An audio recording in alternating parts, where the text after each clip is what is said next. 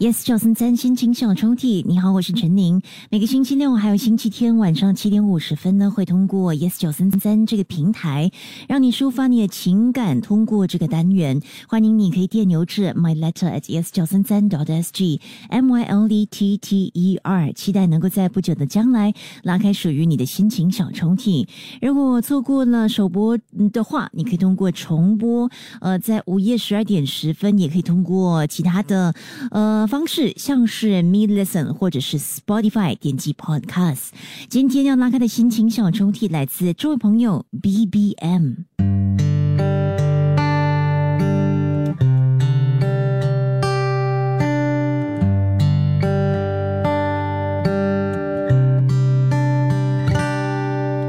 十多年前我们就认识了，后来有将近八年半没见面。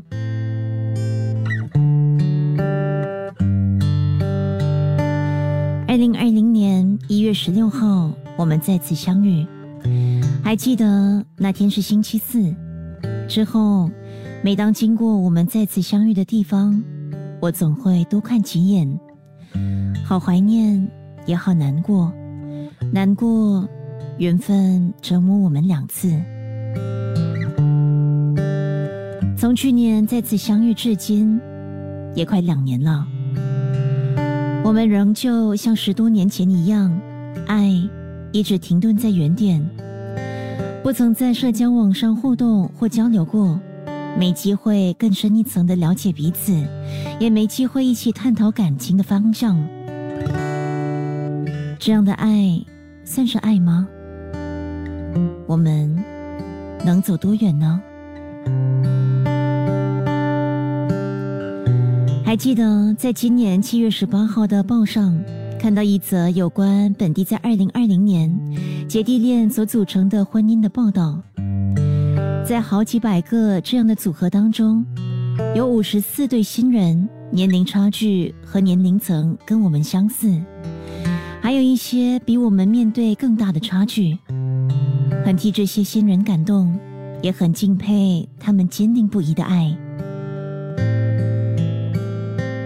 很遗憾，自己的条件不好。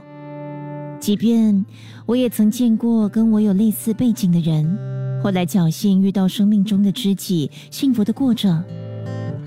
但很遗憾，我们的爱不够明确。很遗憾，我们的爱不够坚定。很遗憾，缘分没为我们加油。很遗憾，我们来自同一个圈子，一个。比较特殊和敏感的圈子。若我们一开始不是在这里认识的话，就不用面对圈子里的人与事，或许难过会少一些些吧。若为一段感情付出了那么多，还会被误会，那会有多心痛和难受啊！日后。若因没机会沟通和解释而引起伤痛的误会，我会学习在沉默中难过，不再做解释。希望将来天空能带我告诉你，你是我的唯一。希望你知道世界上有一个人这样的爱过你，那么我为你所付出的爱和所承受的委屈。就不算完全白费了。即刻下载 Me Lesson 应用程序，收听更多心情小抽屉的故事分享。你也可以在 Spotify 或 Apple Podcasts 收听。